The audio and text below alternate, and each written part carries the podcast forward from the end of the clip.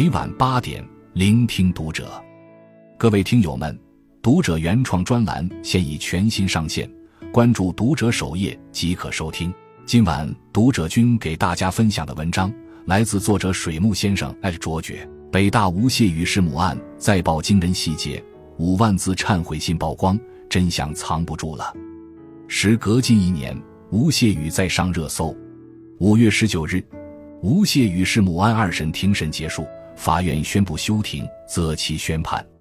辩护人称，吴谢宇求生欲很强，已尽力辩护。此前，吴谢宇在狱中写了一封忏悔信，内容长达五万字，里面有对自己犯下滔天罪恶的动机解释，根源在于大学里那个我，畸形扭曲的思想观念和抑郁痛苦的心理世界，里面也有不甘和悔恨。我从小到大都是第一名，最优秀的那一个。我总能让爸爸妈妈为我骄傲，可现在我就要以这么个最可耻的罪人画上句号吗？我不甘心啊！我才二十七岁，我真的还可以做很多很多事啊！信件公开后，舆论哗然，有人觉得吴谢宇所言真诚，有人觉得这不过是二审前最后的挣扎，鳄鱼的眼泪，求饶罢了。吴谢宇是真忏悔还是假忏悔，无从验证。相比之下，大家更愿意去挖掘吴谢宇犯罪背后的成因，以此洞悉人性的复杂面。吴谢宇是一九九四年生人，老家在福建仙游县。吴谢宇家庭条件算不上好，母亲是老师，父亲是工人，外公外婆都是盲人，家庭困苦。父亲有五个兄弟姐妹，其中一个患有精神分裂症。还有一个是智力低下，而父亲自己也体弱多病，经常往医院跑。放眼看去，整个家族都背负着一种宿命式的苍凉感。二零一零年，吴谢宇刚上高一，父亲因肝癌去世，家里顶梁柱倒塌。此后，母子两人相依为命。如果只是贫穷和苦难，倒不足以扭曲一个人的心智。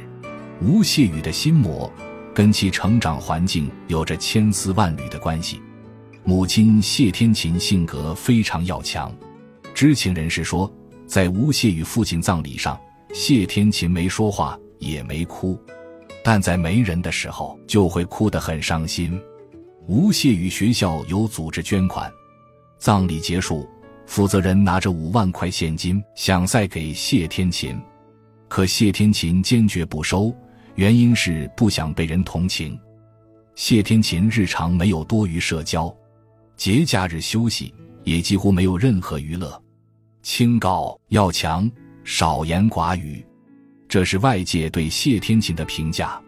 而这种近乎执拗的性格也渗透到和吴谢宇相处之中。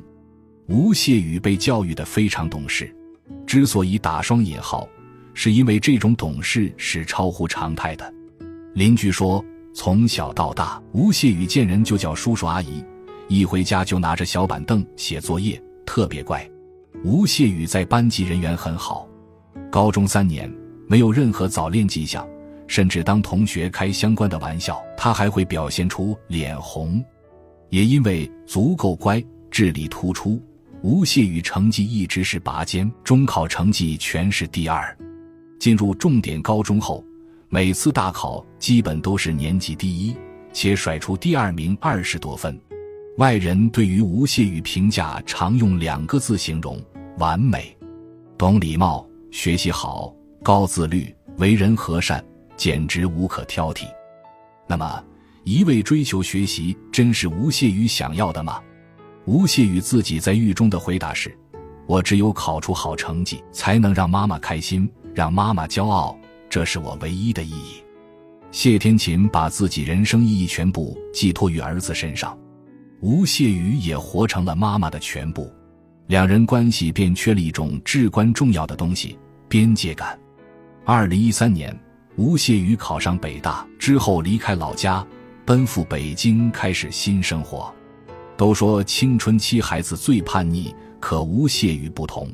大学期间。他每天都要跟妈妈打电话。其宿舍好友透露，吴谢宇跟他妈妈聊的都是一些很细的事，每次考完试都会对卷子的答案，平时还会报账。今天在食堂吃了东西，几块几；在超市买了什么，几块几，报的特别细。父爱的缺失，母亲的控制，缺乏界限的亲子关系，当这些因素碰撞在一起，吴谢宇的人格便开始变得扭曲。认识吴谢宇的人，基本都没有说过吴谢宇坏话。情商高，很自律，好相处，评价无外乎如此。可是，吴谢宇大学同学高健却有不一样看法。他讲过两个怪异细节。有一次，他手机突然收到吴谢宇发的短信：“你好，在干嘛？”高健觉得莫名其妙，咱哥们一场，这么礼貌干嘛？高健随后私下跟其他同学聊到此事，意外的是，原来在同一时间，吴谢宇给十几个同学发了这一条短信。这种事。发生过不止一次，大学同学见面一般都是打个招呼就行，可吴谢宇不一样，不管是谁熟不熟，他总是会走上前，很热情的拍一拍对方肩膀，然后点头问好。其好友高健评价：“我不觉得他是有天然亲和力的人，倒是觉得他一直在讨好别人。至于吴谢宇为何会讨好别人，这不难解释，小时候。”他跟妈妈相处模式就是没有自我，只有讨好。礼貌是为讨好妈妈，考年级第一也是为讨好妈妈。成年后，他自然会本能用这一套相处模式来投射到所有人际关系中。吴谢宇没有自己的精神内核，以至于入读北大后，他精神内耗变得极为严重。原因如其所言，虽然上了北大，但我总觉得妈妈对自己很失望。大学里，我在拼命读书，也拿不了第一名了。我觉得我对妈妈的最后一点意义都消失了。大学里，我一天天活得越来越累，越来越痛苦，越来越觉得没意义。吴谢宇作为高材生，遇到困惑，本能会从书籍上寻找答案。遗憾的是，他没有从书中汲取养分，而是越走越偏。他回忆当时的心态，只有像爸爸那样死了。才是到达那个世界的唯一途径。死亡是一个工具，我不想杀死他，我是想帮他解脱痛苦。吴谢宇想到了死。根据吴谢宇解释，他最初计划是自杀。有一天，吴谢宇回到老家，试探性的问妈妈：“如果我自杀了，你会怎么办？”谢天琴说：“你想自杀，那我也活不下去，我也想死。如果你要自杀。”那不如我先死。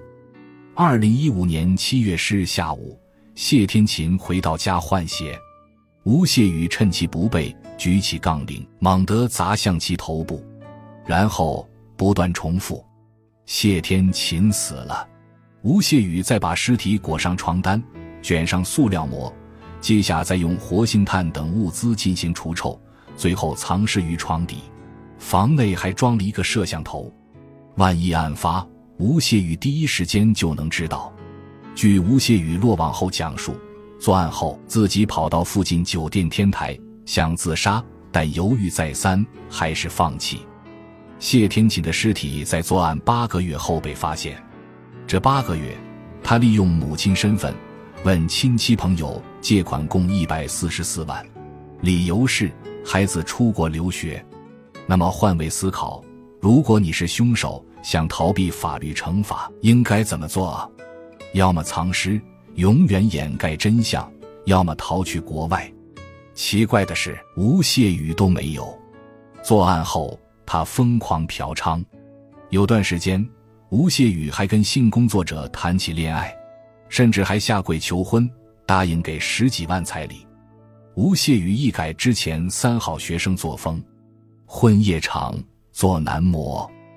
据警方公开资料，吴谢宇被逮捕后，在他家案发现场的杂物间发现大量某工具，这也侧面说明读书期间情欲这一块，吴谢宇一直很压抑。作案前，吴谢宇听到黄段子都脸红；作案后，转身就成了夜场的浪子。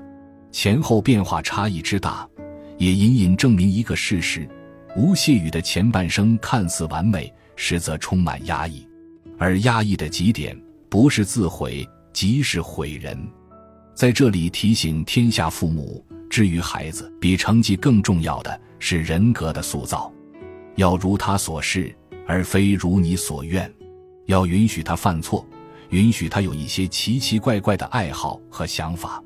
只有这样，孩子才能避免完美，做个快乐的俗人。关注读者，感恩遇见。